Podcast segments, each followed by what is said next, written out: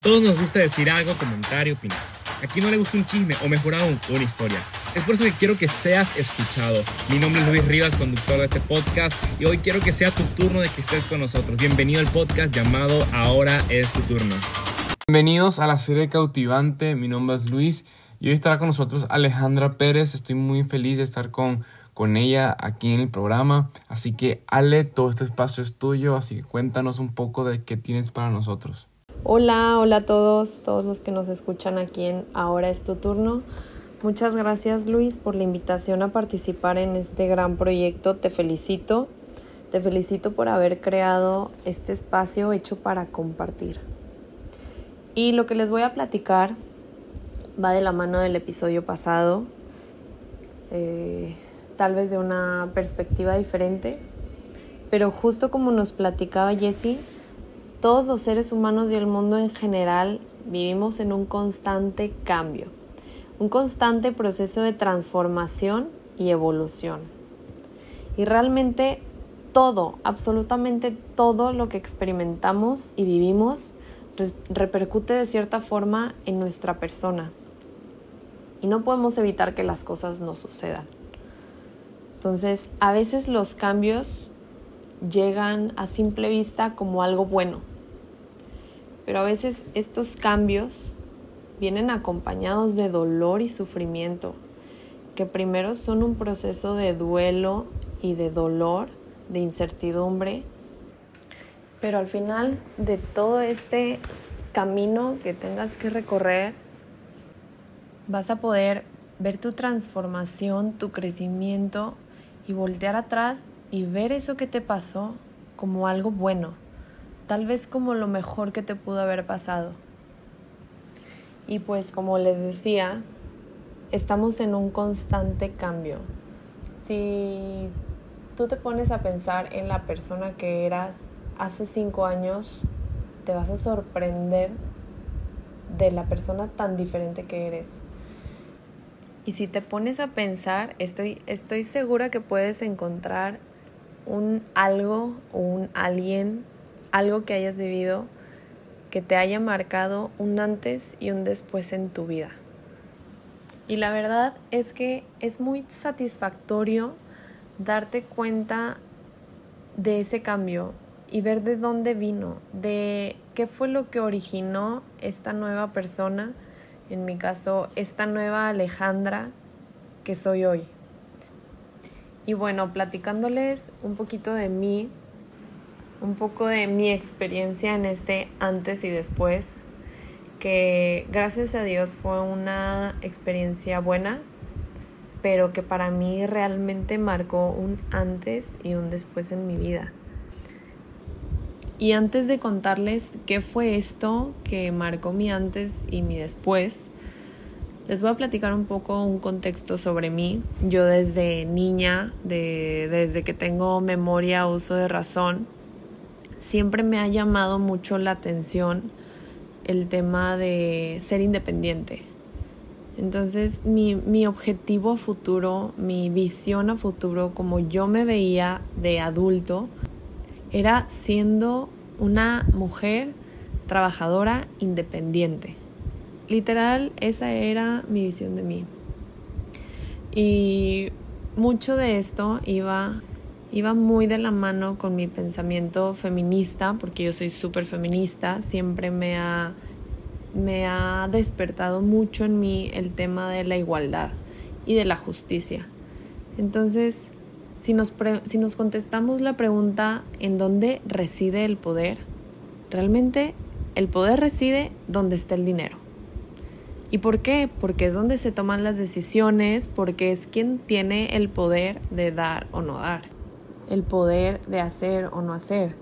Entonces yo sabía que jamás quería encontrarme en esta posición. Y entre otras cosas porque realmente el trabajar y lograr mis metas siempre me ha dado mucha satisfacción, aunque en el trabajo fuera hacer una tarea, un proyecto, realmente me daba satisfacción. Entonces yo estaba tan aferrada a esta idea la tenía tan arraigada de que yo solamente estando sola me iba a sentir totalmente plena y que no me interesaba nada para, para nada tener pareja. Para mí no estaba en la fotografía de mi vida, de mi futuro. Y era algo que me cuestionaban mucho mis amigos y mi familia. Me acuerdo muchísimo de una plática que tuve con un compañero practicante. Tenía 21 o 22 años, algo así, y él tenía novia y en pláticas de, esas del break del trabajo, este, pues platicábamos de nosotros, ¿no? Entonces él ya sabía mi estatus de que nunca había tenido novio y que no quería tener novio nunca. Entonces él sí, él me, o sea, como que no lograba entender cuál era mi pensamiento. Y y me decía, es que ¿por qué no quieres tener novio? ¿Por qué no te quieres casar? Y yo, pues es que no es a fuerza y no quiero porque no lo necesito y hay muchas cosas que quiero hacer antes yo sola, quiero viajar, quiero trabajar, quiero este, salir, quiero vivir sola. Y me inventaba mil cosas que quisiera hacer sola. Y nunca se me va a olvidar que me dijo, es que todo eso que estás diciendo lo puedes hacer con alguien.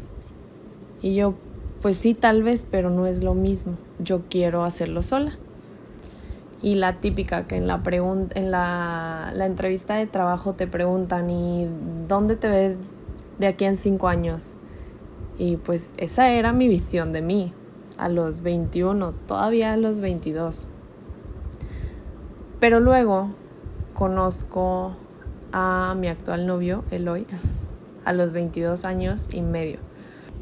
Y ahí fue donde él cambió todo lo que yo creía que iba a ser mi vida y todo lo que yo creía, cómo veía mi vida en un futuro.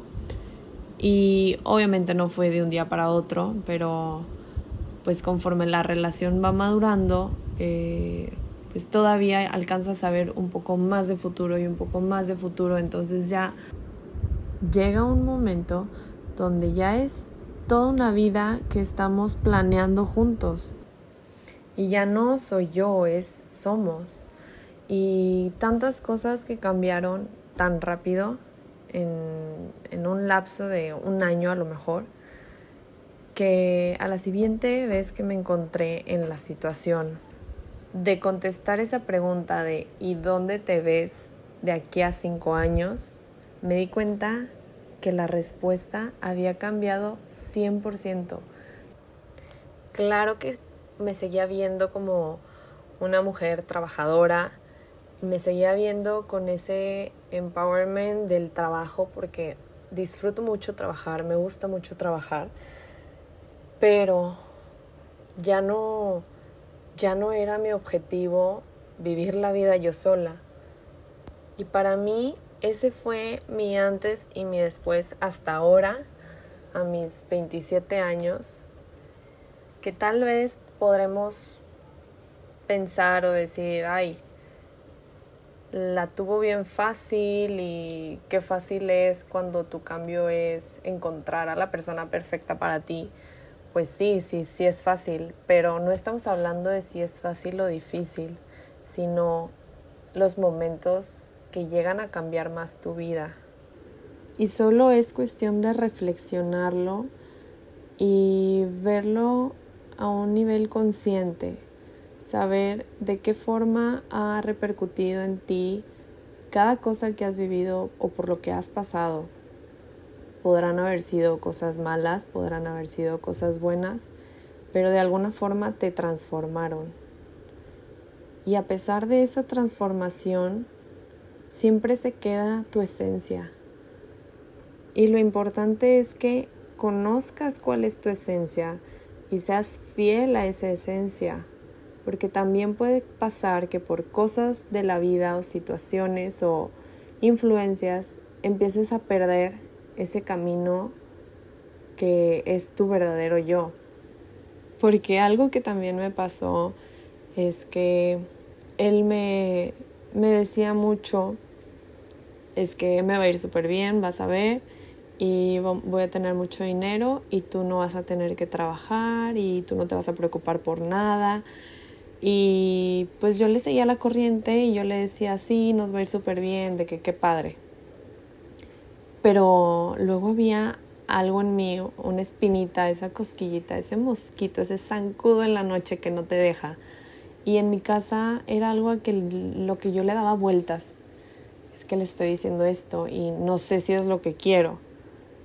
Y yo sentía que no estaba siendo honesta, honesta con él y conmigo. Entonces, claro que hablé con él y le dije lo que en realidad pensaba, lo que en realidad quería y que por más bien que le fuera, yo quería trabajar porque era lo que a mí me gustaba hacer. Y realmente el resultado fue mucho mejor porque él lo tomó como, está bien, vamos a hacer un equipo.